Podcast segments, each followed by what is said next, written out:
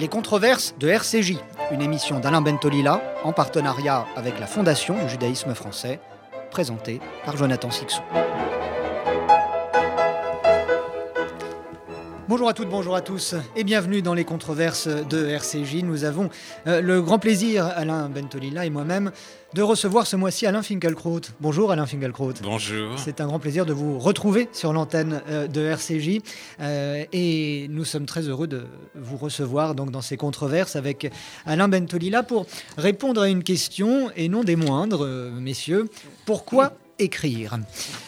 Nous avons euh, une petite heure devant nous pour tenter euh, d'y répondre. Et, tout d'abord, euh, Alain Finkielkraut, est-ce que pour répondre, pour tenter de répondre à, cette question, pourquoi écrire, est-ce qu'il est nécessaire de remonter dans le temps? Est-ce qu'il est nécessaire de faire l'histoire de l'écriture pour, pour répondre à cette question?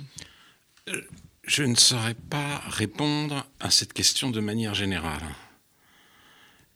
Quand vous m'avez prévenu, Jonathan Sixou, vous alliez me la poser, euh, je l'ai prise pour moi.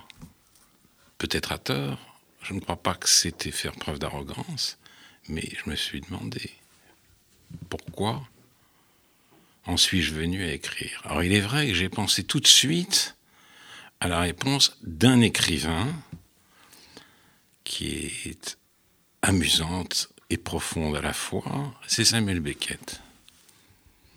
Cette question a été posée à un certain nombre euh, d'écrivains. Je crois que c'était par le journal de Libération. Je n'en suis pas tout à fait sûr. Et Beckett a eu cette phrase très simple, très brève, célèbre justement pour sa brièveté, bon qu'à ça. Bon qu'à ça. Alors, elle est extrêmement modeste, bien sûr, je ne sais rien faire d'autre. Et d'un autre côté, elle témoigne aussi de l'idée que l'écriture répond malgré tout à une vocation profonde. Je ne suis bon qu'à ça, mais je suis bon à ça.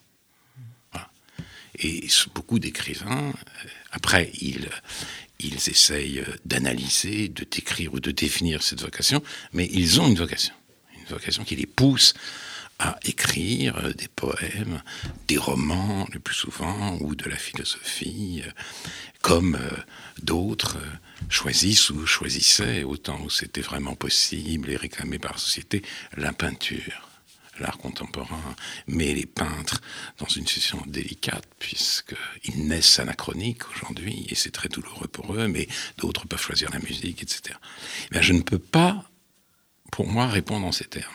Peut-être ne suis-je bon qu'à ça, euh, je le dis évidemment avec euh, toute proportion gardée. Je ne prends pas pour Beckett, mais pour moi, il y a une part de contingence.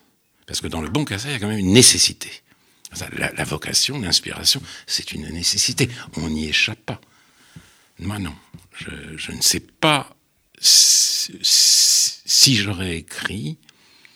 Rien ne m'y poussait de fondamental l'idée que j'avais quelque chose à dire, un message à délivrer ou, des histoires à raconter, ça s'est fait de manière progressive, poussive, euh, et puis euh, finalement euh, scolaire.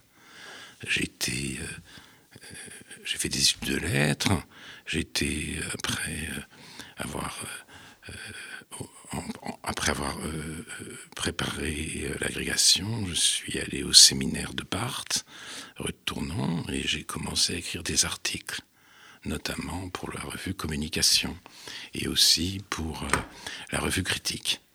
Des articles de bon élève où j'essayais euh, de plaire à, mes maîtres, donc remplis d'un certain nombre de néologismes.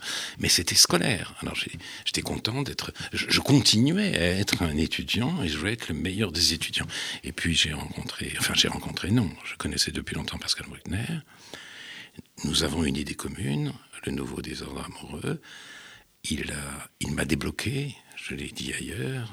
Euh, mon écriture est devenue plus fluide grâce à lui. J'ai cessé de m'adresser à Barthes ou à Jeannette ou au grand maître du structuralisme. J'ai voulu écrire pour tout le monde, chercher avec lui. Donc, nous avons fait Nouveau désordre amoureux. Mais la vocation n'est pas née pour autant.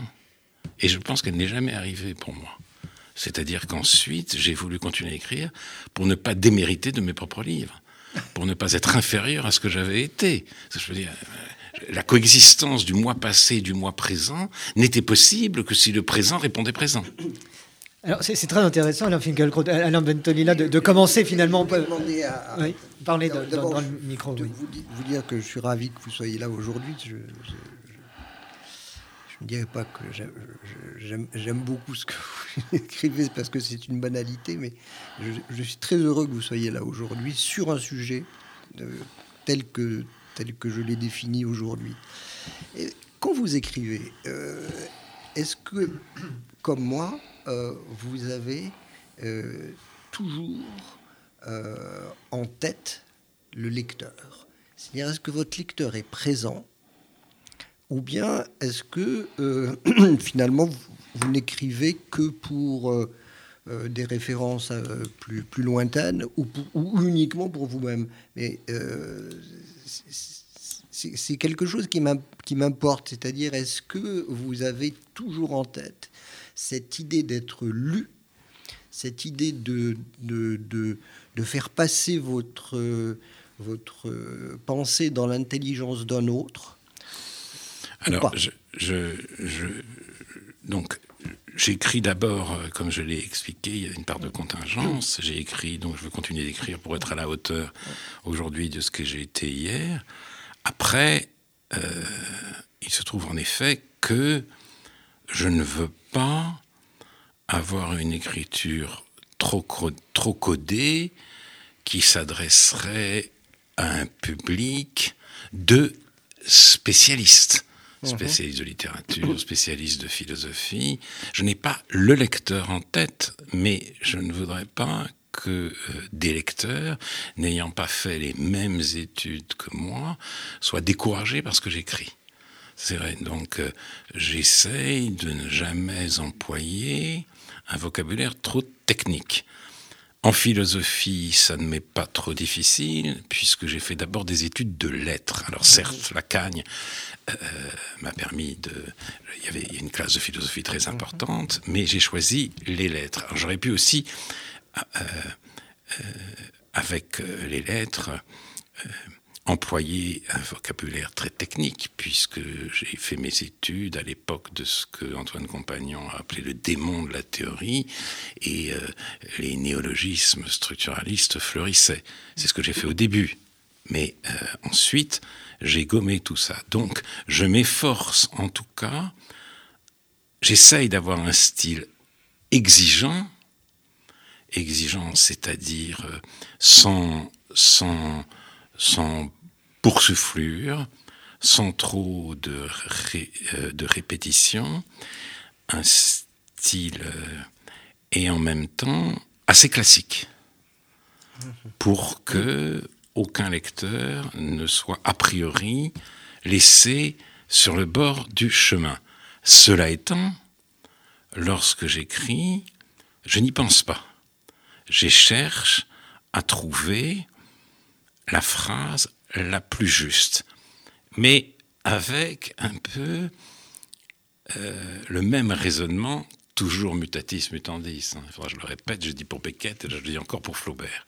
Flaubert euh, pensait qu'il a voulu introduire ce qui était très nouveau et ce qui euh, a été pour lui extrêmement difficile, extrêmement coûteux, la poésie dans la prose. Il l'a dit, ça ne se faisait pas avant moi, je le fais. D'où ces, immenses difficultés quand il écrivait Madame Bovary, alors qu'il avait un style très facile, sa correspondance en témoigne.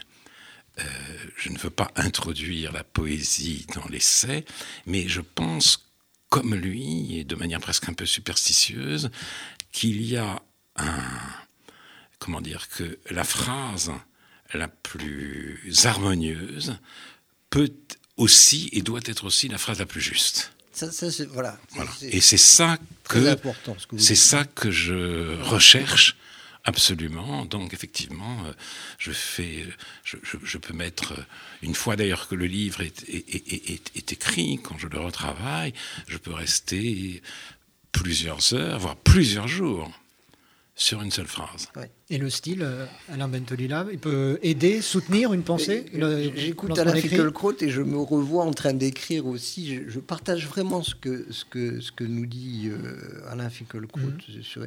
Et j'avais posé cette même question à, à, à George Steiner sur, sur la question du sens de l'écriture. Et George Steiner m'avait répondu la chose suivante. Nous étions à Oxford tous les deux à la fin d'un colloque. Et il m'a dit, tu sais, lire, c'est répondre fraternellement à l'appel désespéré de l'écriture. J'ai gardé cette phrase en tête. C'est répondre fraternellement, c'est-à-dire fraternellement en tant qu'homme, en tant que frère humain, lire, c'est répondre fraternellement à l'appel désespéré. Pourquoi désespéré? Désespéré parce que euh, c'est l'espoir. Mhm. C'est l'espoir de, de, que mon esprit survivra à euh, ce que euh, lorsque je ne serai plus. Et, et, et, et j'avais trouvé cette phrase, une très belle phrase, oui. belle, Hein, euh, très, très harmonieuse dans, dans, sa constitution et très profonde. Et c'est vrai que euh, quand, je me pose moi la question, comme se l'est posé Alain Finkielkraut, pourquoi est-ce que j'écris euh, il, est clair que j'écris parce que je sais qu'un jour je ne serai plus là et que, et que euh, ce qui restera. intimement lié ah, Pour moi, oui. Pour, pour, moi, c'est clair. Pour, pour moi, je, je, pense vraiment. Alors, je ne pense pas tout le temps, tous les jours, le matin en me levant, quand je prends mon, mon stylo, je vais peut-être mourir dans une heure. non, pas du tout. Pas du tout. Mais, mais, mais fondamentalement, je sais que si j'écris, c'est avec l'espoir que même si c'est maladroit, même si euh, ce que j'écris euh, ne, ne, ne, correspond jamais à, à, l'espoir que j'ai, euh, c'est une trace. Et que cette trace, quelqu'un, ce lecteur fraternel, va s'en emparer, se l'approprier, et que je, je, résisterai ainsi à, à la dilution. Alain Finkielkraut, vous partagez cette, euh, cette oh, vision euh D'une certaine manière, oui. C'est-à-dire qu'il y a toutes sortes de raisons d'écrire une fois qu'on est lancé dans, dans, la carrière, en quelque sorte. On cherche. Euh, enfin, il y, y, a des raisons triviales et des raisons nobles. On veut s'élever au-dessus de la communauté des mortels, on veut en mhm. faire un peu plus, on veut chercher euh, une, part de vérité euh, encore, euh, encore non dévoilée de la condition humaine, on veut élucider un choc, un chagrin, une émotion, on veut réagir à des événements dont on pense qu'ils ont quelque chose de très révélateur, on veut aussi parfois rendre justice. Rendre justice, c'est ce que j'ai cru, c'est ce que j'ai cru faire en écrivant sur Peggy. C'est pas mhm. la seule raison, mais Peggy était très calomnié à l'époque où euh, j'ai euh, écrit de mes contemporains. Et puis, euh, et puis aussi, il y a ce que m'a dit un jour Philippe Roth, qui s'interrompait parfois, mais au bout de 15 jours sans travail, il se sentait pointless, c'est-à-dire inutile. On veut trouver une certaine utilité, un certain sens à sa vie. Et puis, il y a euh, ce que vient de dire euh, Alain Bentolila, on a aussi envie que euh, la mort ne soit pas en même temps une disparition totale. On ne croit pas, enfin je ne crois pas de moins en moins de gens croient à une vie en l'au-delà, à une, à une vie éternelle. Donc on cherche, de manière peut-être un peu mégalomane, sa part, sa petite part d'immortalité. Mm. Je pense que ça doit jouer aussi. il y aura des livres, ils seront là. Combien de temps On n'en sait rien, mais ça veut dire on sera, on sera mort et on n'aura pas complètement, complètement disparu. Même si un seul oui, même si un seul, Reste. Et même si un seul lecteur l'ouvre. Oui, c'est vrai. Ça sera, ça sera quand même quelque chose d'important parce que ah, je, n'aurais pas complètement disparu. Et, c'est une c'est une chose importante parce que euh, quand on se pose la question pourquoi l'écriture, mmh. euh, l'écriture, 3500, il y a grosso modo 3500 ans que l'écriture émerge. Elle émerge par. Ça parler d'histoire. Hein. Elle, elle, émerge par, le, par, par, les, traces qu'on laisse pour compter les mmh. moutons, euh, faire du commerce, etc. Et on pourrait se dire que finalement, euh, s'il y a écriture, c'est parce que euh, les gens devaient euh, laisser trace économique de quelque chose. personnellement, je n'en crois rien, même si ça a commencé comme ça. en fait, ça n'a pas commencé comme ça. Ça a commencé avec des, des, idéogrammes et des mmh. dessins qui représentaient des scènes, qui étaient des scènes historiques qui, qui marquait hein, euh, qu'il s'était passé une bataille, etc. etc. Tous les bas-reliefs hein, euh, égyptiens le, montrent bien.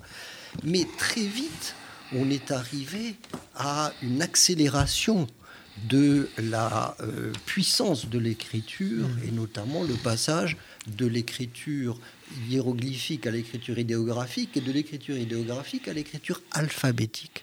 Et ce moment où on, arrive à l'écriture alphabétique, c'est un moment clé dans la mesure où l'écriture alphabétique porte la pensée. Et les controverses de RCJ se poursuivent.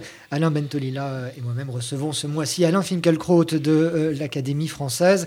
Euh, nous parlions avant cette euh, coupure, Alain Bentolila, de traces écrites, de nécessité d'écrire, nécessité de lire ce qui a été écrit, et ce changement des écritures hiéroglyphiques, idéogrammes, et ce passage à l'écriture alphabétique.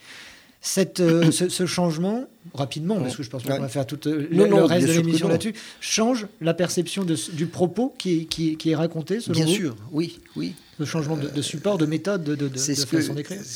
Etiamble, en parlant de l'écriture alphabétique, euh, dit que, que, les Grecs ont apporté la lumière des voyelles. C'est-à-dire qu'on on sait qu'aujourd'hui, par exemple, l'hébreu, l'arabe, etc., dans leur forme la plus classique, sont des langues consonantiques. Euh, les Grecs, eux, bien à, bien, à, ce moment-là, euh, ménagent une rupture très forte parce qu'ils introduisent les voyelles. Et l'introduction des voyelles rapproche ce qui est écrit de ce qui est dit. Et donc, euh, l'écriture devient le support véritable de la pensée. Non pas, elle ne se confond jamais avec, avec l'oralité. Hein. On, va peut-être l'aborder d'ailleurs, hein. cette différence. Mais, mais, mais, mais en tout cas, euh, cette, cette, économie de moyens, cette précision particulière euh, qu'introduit l'écriture alphabétique, ce qui fait qu'aujourd'hui, toutes les écritures du monde, sauf hein, encore le mandarin classique et quelques, quelques autres, sont des, sont des écritures alphabétiques. Hein, parce que c'est l'écriture la plus, la, plus, la plus puissante et la plus précise. La précision et l'infini. L'hébreu, l'hébreu ne l'est pas quand même. Hein. Alors l'hébreu ne l'est pas. Enfin, il y a les nécodotes pour les pour les apprentis, les, mais, mais, c'est pour ça d'ailleurs qu'il est très assez facile d'apprendre l'hébreu pour le parler et extrêmement difficile d'apprendre l'hébreu écrit et beaucoup parce qu'il n'y a pas de voyelle. Beaucoup des, de, gens qui font leur alia euh, sont barrés par ça, n'arrivent pas à lire les journaux et encore moins la grande littérature israélienne. C'est un vrai problème, l'hébreu. Hein. C'est une vraie difficulté. C'est assez... Mais, c'est très intéressant. Pour le linguiste, c'est très intéressant ces langues sans voyelles parce mhm. que ces langues sans voyelles demandent à être interprétées. C'est-à-dire que euh, on, a la, base. Hein, si on prend l'arabe, hein, la, la, suite consonantique ketebe veut dire en gros, lecture, éducation, livre, euh, transmission. Euh. Et puis, euh, elle, renvoie à toute une série de possibles dans, l'oralité, dans, la parole, mais, il, mais il faut savoir Ben à oui. quoi ça correspond, et ça, c'est difficile. Ah Oui, parce que les voyelles, on les met, on les met soi-même. Donc il faut connaître le mot avant de le lire. Quoi. Il faut, c'est, c'est- c'est du- c'est d'une difficulté extrême. Alors, simplement, moi, je voudrais mettre en garde quand on pense, quand on répond à la question pourquoi écrire, contre un usage euh, peut-être trop intransitif, si vous voulez. J'écris, j'écris. Qu'est-ce que tu fais? J'écris. Euh, Il y, a- il y a une part de, de complaisance, de risque même d'auto-divinisation du geste ou de l'auteur du geste. Euh, il importe de rappeler qu'on écrit quelque chose, que c'est un verbe transitif. Transitif, oui, transitif, c'est-à-dire je, je, j'écris et j'ai- j'ai j'ai choisi, je n'ai pas choisi, peut-être. euh, est-ce- ça, c'est mon côté bon qu'à ça. Je suis bon qu'à faire des essais.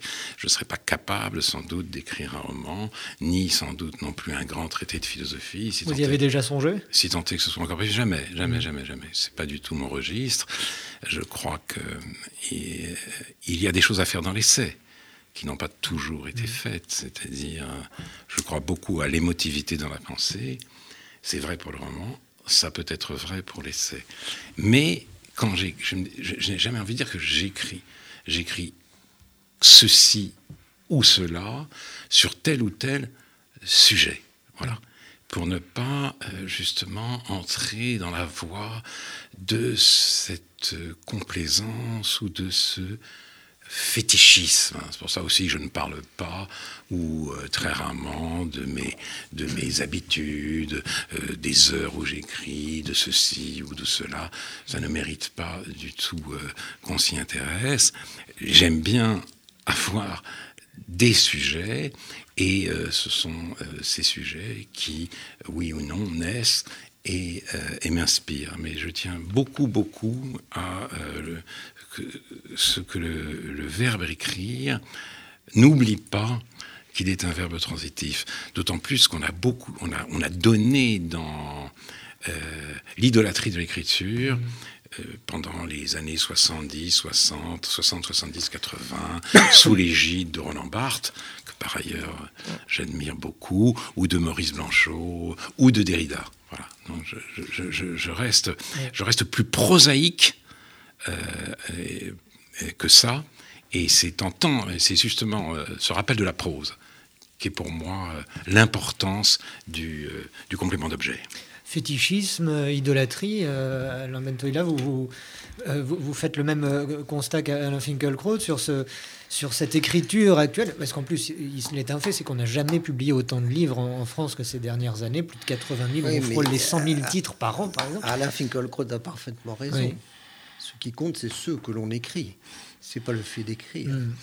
Euh, c'est les, les bêtises, euh, qui, enfin, pour dire les choses très simplement, les bêtises euh, que l'écriture porte sont plus, beaucoup plus Parlez nombreuses, sont beaucoup plus nombreuses que euh, les, les- choses originales et intelligentes. Euh, L'écriture est, est- est- est- aujourd'hui en, en- en- en danger euh, de, euh, de, de conformisme absolu. Et Il est en, elle est en danger euh, de raccourcissement et d'amalgame. Et par conséquent, de ce point de vue-là, on voit bien aujourd'hui que ce qui, ce qui s'écrit hein, sur les réseaux sociaux et sur les forums ne mérite pas, ne mérite pas d'être appelé écriture. Euh, je, je- je suis, enfin, là- là-dessus, je ne sais pas si Alain, si, si, si vous avez, vous avez certainement euh, subi euh, cette, cette avalanche de commentaires Ça lui arrive de temps en temps. oui. Absolument. Et, et- et on se rend compte combien l'écriture comme la langue est la pire et la meilleure des choses. Euh, enfin, Alors, euh, simplement, alors je voudrais dire ceci. Euh, J'ai fait plusieurs fois référence à cette phrase que je trouve très profonde d'Emmanuel Baird. Je n'écris pas pour dire ce que je pense, mais pour le savoir. Ça, c'est le miracle d'écriture. Spontanément, les choses vous viennent de manière approximative, tâtonnante, réductrice, voire parfois caricaturale. Pour, c'est-à-dire sa propre pensée, votre propre pensée, vous ne la possédez pas. Et l'écriture n'est pas là pour la formuler ou pour la traduire, elle est là en quelque sorte pour la produire. Et ça, c'est le rôle que euh, l'écriture peut jouer quand on a effectivement quelque chose à dire. Voilà. Mais alors, justement, c'est là que se pose le problème des euh, nouvelles technologies, car euh, ces nouvelles technologies, disons, délirent, diffusent, répandent une forme d'écriture totalement différente, une forme d'écriture aussi brutalement spontanée que peut l'être la parole. C'est tout à fait singulier, c'est-à-dire quand vous avez, vous prenez votre stylo pour écrire une lettre, ça ne vous vient pas très facilement tout de suite, même une lettre. Il faut chercher. Euh, or, quand euh, vous allez sur Internet pour, euh, pour un tweet ou pour une réponse à quelque chose qui vous déplaît, ça vous vient tout de suite. C'est une brutalité extrême. Donc, avec ces nouvelles technologies, se produit le phénomène étrange d'une écriture qui véhicule avec elle le pire de l'oralité. Et c'est cet écrit-là qui nous envahit. Donc l'écrit a une très grande, un très bel avenir devant lui, mais une écriture plus exigeante, et notamment et surtout l'écriture littéraire, elle, est peut-être très menacée. C'est-à-dire que, parce qu'on a pu croire un jour, euh, pendant longtemps, qu'il y avait une sorte d'opposition entre euh, l'image et l'écrit on entrait dans une civilisation de l'image, avec la télévision, etc., et que l'écrit allait reculer de manière définitive. On voit avec Internet que ce n'est pas du tout le cas, sauf que l'écrit technologique est très différent de euh, l'écriture à laquelle on était habitué, et cet écrit, cet écrit-là va nous envahir et euh, la littérature va s'en trouver de plus en plus fragilisée, c'est-à-dire elle risque de disparaître pour d'autres raisons aussi, mm. sans pour autant que euh, le pouvoir de l'écrit, la puissance de l'écrit, la présence de l'écrit en soit entamée. Simplement, il faut faire des distinctions à l'intérieur de ce qu'on appelle très globalement, très massivement l'écrit, et ça, c'est la distinction, la distinction essentielle. Absolument. C'est quelque chose qui est vraiment très important. Mm. Hein. Euh, l'écrit de réaction, c'est-à-dire l'écrit de l'immédiateté, l'écrit qui, qui, ne, qui, ne, fait que porter une pensée éructante, hein, euh, comme ça, baf, hein, qui n'a souvent pas grand-chose avec euh, ce que l'auteur a dit, parce que ces écrits-là se nourrissent les uns les autres. C'est ça qui est extraordinaire dans ces forums, on ne, on ne répond pas à un article, à une tribune, à un texte, on répond à celui qui a dit quelque chose sur.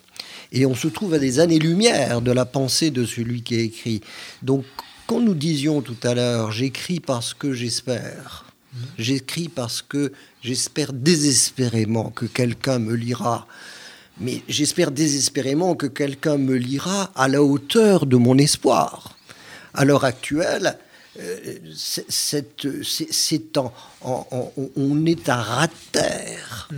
On est à, dans, dans, quelque chose qui n'a plus rien à voir avec une vraie lecture. La lecture a quelque chose d'incertain. C'est-à-dire. Pour quelle raison? Parce que celui qui écrit euh, ne sait pas comment il sera euh, lu, et celui qui lit espère pouvoir le lire comme lui, comme, comme l'écrivain l'espère. Mais c'est cette incertitude qui est importante. Or, euh, cette incertitude disparaît complètement sur les réseaux sociaux. Il n'y a, il a, a aucune incertitude. On prend un mot, D'abord, en, plus, on ne lit pas véritablement. On va prendre un moine. Il y a quelque chose que je voudrais vous soumettre, Alain. Euh, je viens de terminer avec mon équipe une, recherche vraiment intéressante sur des jeunes euh, dans, euh, qui, qui, sont, qui font leurs trois jours. Enfin, on appelait ça les trois jours. Et donc, euh, aujourd'hui, c'est la, voilà, la, journée de préparation à la défense. Et il y a un test de, de, lecture. Et donc, nous avions choisi euh, des jeunes gens et des jeunes filles à part égale, qui, euh, mille, qui euh, étaient réputés en difficulté de lecture donc euh, euh, tranche 5, ce qu'on appelle la tranche 5, mais bon, ça signifie qu'ils sont un peu au-dessus du simple déchiffrage, mais qu'ils ont une difficulté à faire un sens mmh. cohérent, etc. Et on leur avait soumis un texte très simple qu'on avait écrit comme ça, comme un article de journal, et qui racontait l'histoire d'un jeune homme qui rentrait dans une pharmacie et euh, ce jeune homme euh, était euh, un fanat de soucoupe volante, et donc il raconte au pharmacien qu'il avait construit une, une, soucoupe volante, et qu'il avait fait des photos, et que le laboratoire photo s'est emparé de ces photos, et qu'il les avait vendues à un journal, et le lendemain, dans la presse, on disait une soucoupe volante a atterri dans notre... Bon, peu importe. Et on lui demandait de quelle est l'histoire? De quoi est-ce que ça parle? Sur 1000, c'est quand même beaucoup, il y en avait 735 qui nous avaient raconté une histoire parfaitement cohérente, début, milieu, fin. Sauf que ces histoires n'avaient rien à voir. Et, j'ai retrouvé une recherche d'il y a 70 ans à peu près, à peu près du même ordre. À cette époque-là, et c'est frappant, il y avait 70% de laborieux. Tâcherons, mhm. des tâcherons de la lecture. Les tâcherons de la lecture, en fait, qui ne faisaient, euh, qui n'arrivaient pas à faire du sens, mais qui essayaient, qui syllabaient, qui suaient sang et eau pour arriver à grignoter leur texte. En 50 ans, on est passé de ceux qui ne faisaient pas vraiment de sens, mais qui essayaient, qui se battaient, à ceux qui, d'un point de vue désinvolte, jetaient l'écrivain aux oubliettes, qui exerçaient une toute-puissance fondée sur deux, trois mots du texte. Hein, je vous donne juste l'exemple qui me vient à l'esprit, euh, où euh, un, des jeunes disait euh, C'est un type, il rentre dans une pharmacie, et euh, il demande des produits, le pharmacien ne veut pas les lui donner, alors ils, se battent, les flics arrivent, ils l'emmènent en prison. Il a gardé pharmacie. Et sur pharmacie, il a, fait un scénario. Et donc, ce qui est, je, le disais dans une tribune récente, je disais, mais est-ce qu'on a gagné au change? C'est la question que je voudrais vous poser, Alain. Est-ce que vous pensez que devant cette mutation hein, de, de, de la de, de, la de enfin, plutôt de la besogne à l'invention euh, est quelque chose est-ce est est qu'il vaut mieux faire du sens sans prendre en compte l'auteur ou essayer laborieusement de s'approprier ce qu'il a écrit lui-même laborieusement euh, voilà. Ah ben je pense évidemment qu'il vaut mieux être laborieux qu'en l'occurrence inventif, parce que l'inventivité me semble sujette à caution. Ce sont des stéréotypes de l'époque qu'on plaque sur une histoire à partir d'un mot, et euh, cela atteste euh, de rétrécissement de la faculté d'attention dont Simone Veil disait que c'était le but principal des études, euh, l'incapacité justement de recueillir ou d'accueillir de recevoir une parole autre, la parole de l'autre. Ça veut dire qu'on ne peut même pas, on se meut dans son propre univers. C'est le, miracle. C'est Solzhenitsyn qui le dit cela dans son discours de Stockholm. Il dit nous sommes voués à la finitude. c'est vrai. Mais l'art sauvera le monde. Il reprend, la beauté sauvera le monde. Il reprend cette formule qui a l'air kitsch et absurde de Dostoïevski et lui donne une, un sens philosophique très profond. La beauté sauvera le monde parce que par l'art, nous avons le moyen d'échapper à notre finitude. Nous ne sommes pas rivés à nous-mêmes. Nous-mêmes, c'est-à-dire les choses, les idées, les fantasmes qui nous traversent la tête. Bien sûr, nous avons tous nos propres fantasmes, nos propres scénarios, souvent d'ailleurs modelés, façonnés par euh, l'industrie de la culture, etc., ou euh, les jeux vidéo. Et puis, tout d'un coup, il y a ce miracle, la parole d'un autre, une parole autre, une expérience autre, qui fait effraction dans votre vie et qui fait que vous pouvez éprouver la souffrance euh, d'un zèque par exemple, d'un détenu de camp euh, en, lisant, en lisant Solzhenitsyn ou, euh, ou Vassili Grossman. Et cela, évidemment, aucun essai, aucun traité philosophique ne vous le donnera. Donc, mm. vous échappez à vous-même au solipsisme, à la finitude, grâce à l'art. C'est la seule chose qui peut vous sauver et qui peut sauver le monde, parce qu'à ce moment-là, une, communication véritable peut euh, s'établir entre les êtres. Donc il faut, alors, pour cela, un peu d'attention, un peu d'humilité et un peu de capacité, justement, même laborieuse, à écouter un autre euh, discours, et même si au départ il n'est pas très intéressant, peu importe, si cette capacité disparaît, alors, euh, la littérature n'a plus sa place, et il est clair que la beauté ne sauvera plus le monde. Donc je préfère de très loin les laborieux aux pseudo-inventifs dont vous venez de me parler. C'est formidable parce que l'auteur, lui, gagne sa part d'immortalité et son lecteur est peut-être sauvé par la, beauté qui, qui émane de, de, l'œuvre. Oui, enfin, s'il fait l'effort de lire. S'il fait l'effort de lire, c'est ça la question. Et, et, en fait, on arrive à ce moment-là à bien se poser, à, poser cette question qui est, qui est la question de qu'est-ce que c'est que lire un autre. Hein, faire du sens avec les mots d'un autre, euh, c'est effectivement à la fois euh, l'interpréter comme seul je saurais l'interpréter. Hein, si je lis un livre d'Alain Finkielkraut, euh, tu le liras aussi, Jonathan, eh bien, nous ne, nous ne l'interpréterons pas exactement de la même façon. Mais d'un autre côté, oui. toi et moi respecterons au plus près les choix qu'il a faits notamment les choix lexicaux. Et, oui, bien sûr qu'il l'espère. C'est cet espoir de l'auteur. L'espoir de l'auteur, c'est mm. d'être respecté. la volonté du, du lecteur, c'est d'interpréter singulièrement. Et, et c'est ces deux éléments-là qui font le bon lecteur, le bon entre guillemets, hein, le, lecteur honorable, si j'ose dire. le lecteur honorable, c'est ça. Il est un, point. L'heure tourne, euh, messieurs, mais il y, a, un point tout de même sur lequel j'aimerais vous entendre, Alain Finkielkraut, parce que vous nous parliez d'essais.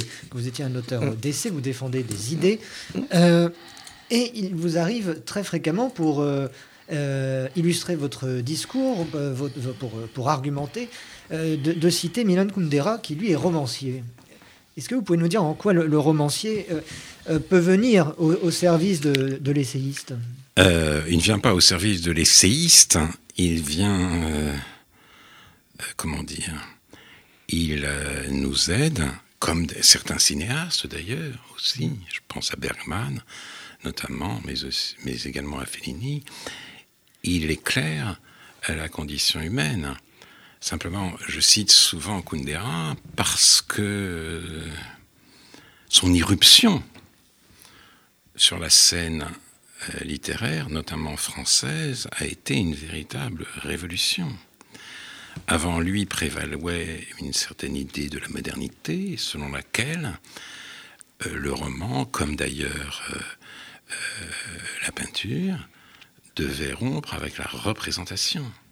C'est le texte, justement, c'était le, roman, c'était, c'était, enfin, la littérature, c'était le déploiement d'un texte ou d'une intertextualité, enfin un texte qui pouvait se noyer d'une certaine intertextualité, mais tout ça, c'était un, monde, le monde verbal, en quelque sorte fermé sur lui-même. Alors on pouvait avoir aussi une autre vision plus romantique de la littérature, selon laquelle l'écrivain, romancier ou poète s'exprimait dans son œuvre et donc nous livrait ses sentiments. Euh, peut-être nous, nous, nous, nous euh, donner accès à sa névrose. Et c'est ainsi d'ailleurs que, par exemple, Sartre lit Flaubert. L'idée de la famille est un livre extraordinaire, mais lui-même idiot.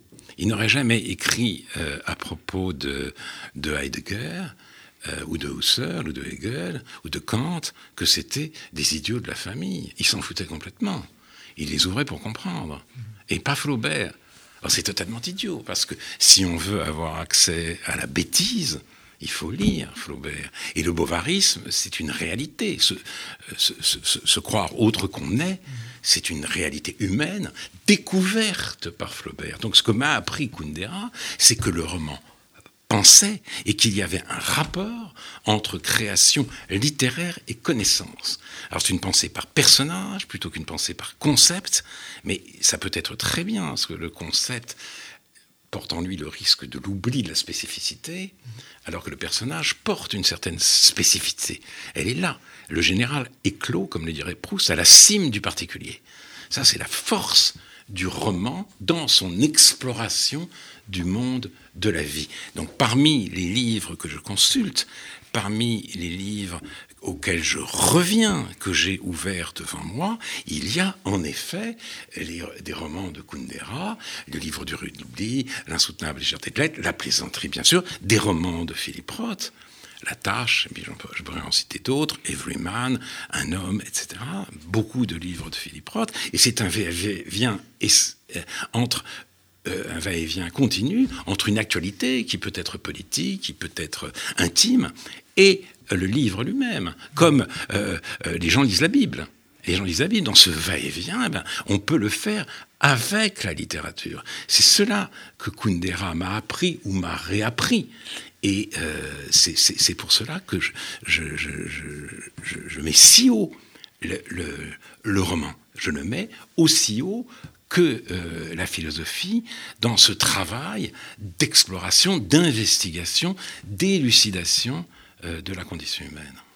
Alors, maintenant, il a un mot de conclusion. Euh, oui, ah, on arrive. On arrive à... Mais je vous ai dit que ça allait passer rapidement. Oui, le mot de conclusion, enfin,